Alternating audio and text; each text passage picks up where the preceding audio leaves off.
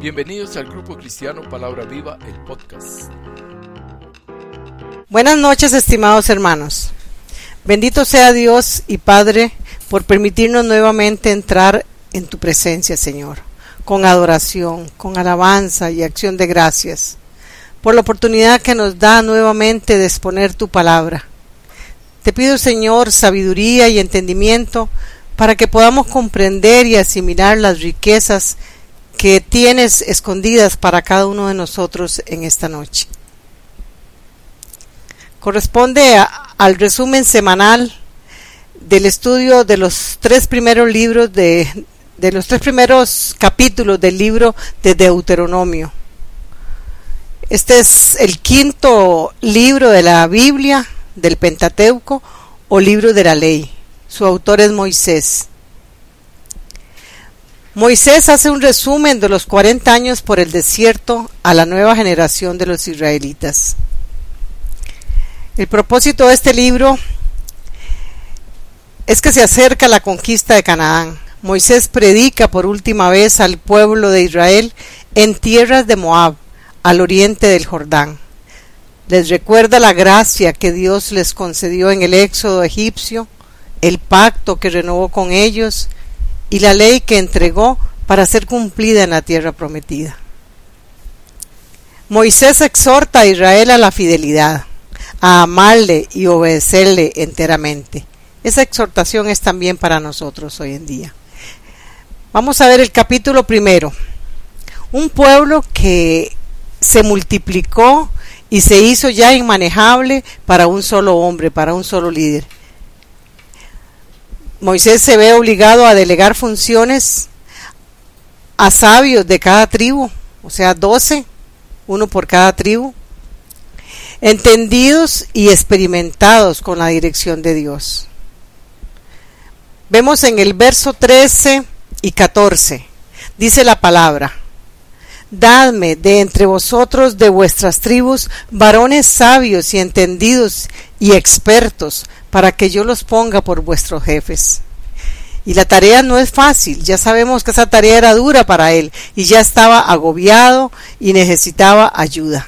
Por eso Dios ocupa obreros en su reino y hoy día también es así. Tú puedes ser uno de ellos. Solo ocupas disponerte y abrir tu corazón. En el verso 16 y 17, búscalo ahí en tu Biblia o en tu devocional. Moisés nombra jefes por cada diez, por cada cincuenta, cada cien o cada mil.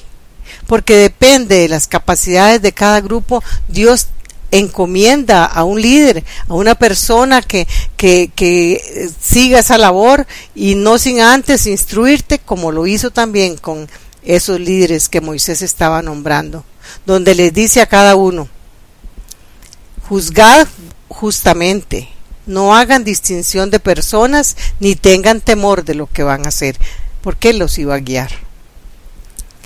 En el verso 17 dice así, no hagáis distinción de personas en el juicio, así al pequeño como al grande oiréis, no tendréis temor de ninguno, porque el juicio es de Dios, y la causa que os fuere difícil, la traeréis a mí y yo lo oiré.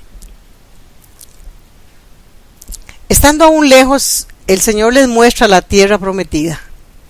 Se las muestra de lejos nada más. Pero ellos entran en temor y le piden a Moisés que envíe espías para que les traiga noticias de cómo eran las tierras. Se sintieron inseguros y le piden a Moisés que les, que les mande espías para que le traigan noticias. Y dice, y vinisteis a mí, dice el verso 22, 1.22. Viniste a mí todos vosotros y dijisteis, enviemos varones delante de nosotros que nos reconozcan la tierra y a su regreso nos traigan razón del camino por donde hemos de subir y de las ciudades a donde hemos de llegar. Cuando damos cabida a la duda, se entra en temores y esto hace que pierda bendición. Verso 28 nos dice así, ¿A dónde subiremos? Nuestros hermanos han atemorizado nuestro corazón diciendo, este pueblo es mayor y más alto que nosotros, las ciudades grandes y amuralladas hasta el cielo. Y también vimos allí a los hijos de Anac. De los doce espías que se enviaron a Canaán, diez de ellos, imagínense en qué qué porcentaje. Diez de ellos vinieron con una respuesta negativa, una respuesta exagerada, porque decían que las, las murallas subían hasta el cielo, eso no era cierto, pero así por el temor hace que uno vea gigantes y hace que uno vea obstáculos donde no los hay. La duda trae consigo murmuraciones que provocan la ira de Dios y esto no, le, no, no permite la entrada a la tierra prometida a toda esta generación, excepto Caleb y, Josué, que eran los dos, los dos espías que fueron positivos y hicieron lo que Dios les mandó. En el verso 34 dice así la palabra, y oyó Jehová la voz de vuestras palabras, y se enojó y juró diciendo, ellos provocaron a ir a Dios. Y en el 35 dice, no verá hombre alguno de estos, de esta mala generación, la buena tierra que juré que había de dar a vuestros padres, excepto Caleb, hijo de Jefone, él la verá. Y a él le daré la tierra que pisó, y a sus hijos, porque ha seguido fielmente a Jehová y no se quedó por fuera Moisés, dice la palabra en el verso 37, también contra mí se airó Jehová por vosotros y me dijo, tampoco tú entrarás allá. Ya la causa ya se lo había advertido el Señor por la desobediencia, pero él en ese momento le recuerda que él tampoco va a entrar. Vamos al capítulo 2. Deuteronomio capítulo 2. Hay un principio de obediencia en este capítulo. Se respeta a los demás. es el respeto a los demás ese principio de obediencia. Israel obedeció el mandato de no salir a la guerra contra ninguna de las naciones hermanas asentadas en estas regiones. Dice así la palabra. Y manda al pueblo, diciendo, pasando vosotros por el territorio de vuestros hermanos, los hijos de Saúl, que habitan en Seir, ellos tendrán miedo de vosotros, mas vosotros guardaos mucho. Verso 5. No os metáis con ellos, porque no os daré de su tierra ni aun lo que cubre la planta de un pie, porque yo he dado por heredad a Esaú el monte de Seir. Verso 6 compraréis de ellos por dinero los alimentos, y comeréis y también compraréis de ellos el agua y beberéis. Ellos eran hermanos que habían sido desterrados al, desierto y, Dios les había dado por heredad esa parte. Por eso ellos pasan, es solo de paso que tienen eh, mm, que, que, ubicarse en ese lugar y pasar, pero no debían de hacerles daño y debían de ser justos con ellos en todo sentido. Continuaron el camino a la tierra prometida y después de pasar por Edom y Moab, que eran esos dos, eh, esas dos grandes ciudades, aún tenían que enfrentarse al rey de Esbón. Pero este rey de Esbón fue endurecido su corazón y, le, y se enfrentó a ellos. Pero en esta ocasión ellos sí tenían el permiso para entrar en guerra y destruirla completamente. Dice el verso 24, levantaos salid y pasad el arroyo de Arnón, de Arnón. He aquí entregado en tu mano a Seón, rey de Esbón, a Morreo y a su tierra. Comienza a tomar posesión de ella y entra en guerra con él. Una guerra avisada, pero ellos tenían ya el visto bueno para que se enfrentaran y para que destruyeran todo lo que encontraran a su paso. Para poseer esta tierra que Dios tiene preparada para nosotros, antes la limpia desde la raíz, para que no quede indicio alguno de pecado. Dios es fiel y soberano, Y aunque nos parezca fuerte, radical y a veces creeremos que es un es injusto, pero Dios no es no es injusto, Dios es justo. Miren lo que lo que dice la palabra en los versos 33 y 34. Mas Jehová nuestro Dios lo entregó delante de nosotros, y lo derrotamos a él y a sus hijos y a todo su pueblo. Pero observemos lo que dice en el 34.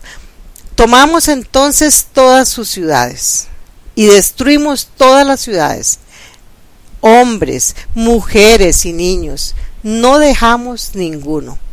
Esto parecía cruel porque había mujeres y niños que no iban a la guerra, pero también eran parte de un, de un pueblo idólatra y, y cruel y, y, tenían que destruirse todos los vestigios de pecado que hubiese en esa, para, en esa ciudad para que pudiese ser poseída por ellos. Capítulo 3 de Deuteronomio. El pueblo de Israel se encontraba al oriente del río Jordán. Antes de pasar este río, las tierras eran muy fértiles para el ganado, tenía unas condiciones buenísimas, pero la tribu de Rubén, Gad y la media tribu de Manasés insistieron en que les fuera asignadas estas tierras. A pesar de que Dios les complace heredándoselas, las tierras, estas tierras que por petición propia se les asigna, deben mantener su solidaridad con el resto y deben continuar la, la mm, batalla para poseer toda la tierra prometida hasta conquistar todo Canaán. Dice el verso 18, os mandé entonces, diciendo, Jehová vuestro Dios os ha dado esta tierra por heredad, pero iréis armados todos los valientes delante de vuestros hermanos, los hijos de Israel. Y en el verso 20, hasta que Jehová dé reposo a vuestros hermanos, así como a vosotros, y hereden ellos también la tierra que Jehová vuestro Dios les da al otro lado del Jordán. Entonces os volveréis cada uno a la heredad que yo os he dado. Ellos pidieron una heredad anticipada y muchas veces no es lo mejor, no es lo mejor. No debemos apresurarnos a pedirle a Dios algo por adelantado. Él tiene en su voluntad lo mejor para nosotros. Esto nos puede traer consecuencias. Estas tribus vieron en estas tierras solo ventajas, las ventajas que les traería, pero en el futuro iban a estar más expuestas al peligro de sus enemigos. Vamos a ver qué pasa con Moisés. Moisés no pierde la esperanza de entrar a la tierra prometida a pesar de que ya le había sido dada la voz de Dios de no que él no iba a entrar a la tierra prometida. Y él no pierde las esperanzas y a pesar de las rogativas y las, sus oraciones y sus conversaciones con Dios, Moisés no entra a la tierra de Canaán, solo le es permitido verla de lejos. Dice el verso 26, pero Jehová se había enojado contra mí a causa de vosotros, por lo cual no me escuchó y me dijo, me dijo Jehová, basta, no me hables más de este asunto.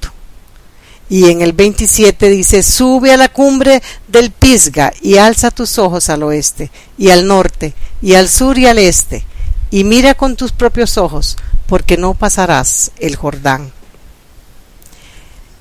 Hermanos, es momento de ordenar nuestras vidas.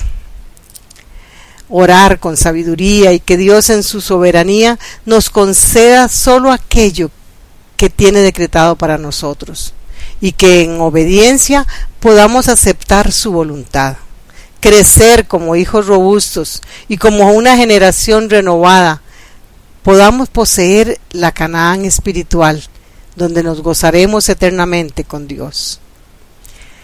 Así terminamos este, este libro del mes de, de marzo y es interesante cómo nos da tantas enseñanzas, un, un libro, el quinto libro del Pentateuco, un libro que a veces cree la gente que es un libro cansado, pero que tiene sus grandes enseñanzas para nosotros. Damos gracias al Señor.